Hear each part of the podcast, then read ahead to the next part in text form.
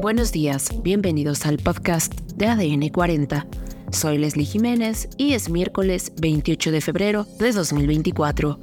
Comenzamos.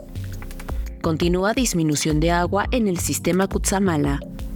Presentan nuevas libras esterlinas con el rostro de Carlos III.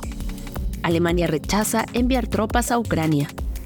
Pero antes, en nuestro tema principal, absuelven a un acusado de abuso sexual a su sobrina de cuatro años en el Estado de México, porque la menor no recordaba el lugar y el día.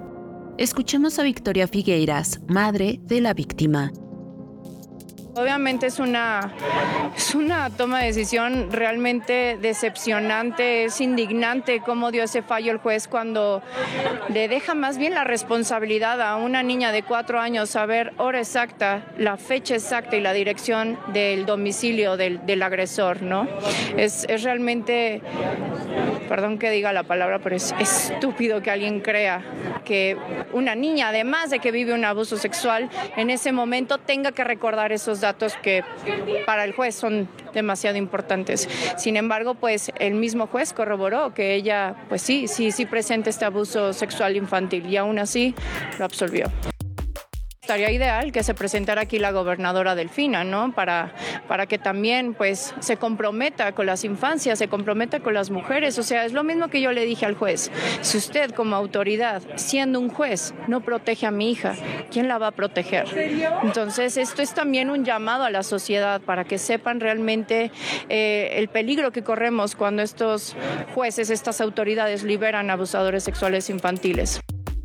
Mira, en el sentido de que obviamente está afectada la niña, pues sí, ella sabe lo, lo, que pasó, sabe que es algo malo, le afecta más el tema de que su papá pues no le creyó, eh, por supuesto le tiene temor a su agresor y, y bueno, pues afortunadamente la niña está a salvo, está conmigo y se está trabajando en cuestión de terapia psicológica. Por otro lado, continúa disminuyendo el nivel de las tres principales presas que abastecen al sistema Kutsamala. La semana pasada, en conjunto, estaban al 38.6% de su capacidad y el día de ayer se reportaron al 38.2%.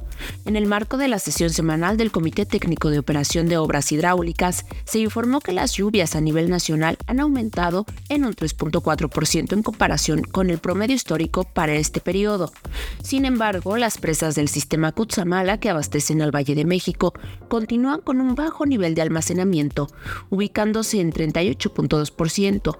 Sobre las 210 principales presas de México, en conjunto están al 49% de su capacidad. Además, este martes fueron dados a conocer los nuevos billetes con la efigie del rey Carlos III, que comenzarán a circular en junio. La comisaría de la muestra, Jennifer Adam, explicó a la agencia española EFE que la demora en emitir los ejemplares con el soberano, que accedió al trono tras la muerte de Isabel II el 8 de septiembre de 2022, se debe a que crear un nuevo billete lleva bastante tiempo. Está el proceso de diseño y luego los preparativos por parte de los sectores que gestionan el efectivo aseguró la comisaria. Los billetes con la efigie de Isabel II seguirán siendo válidos y los nuevos sustituirán progresivamente a los que se vuelven demasiado viejos y desgastados. En más información, Alemania rechaza enviar a Ucrania tropas de países europeos o de la OTAN.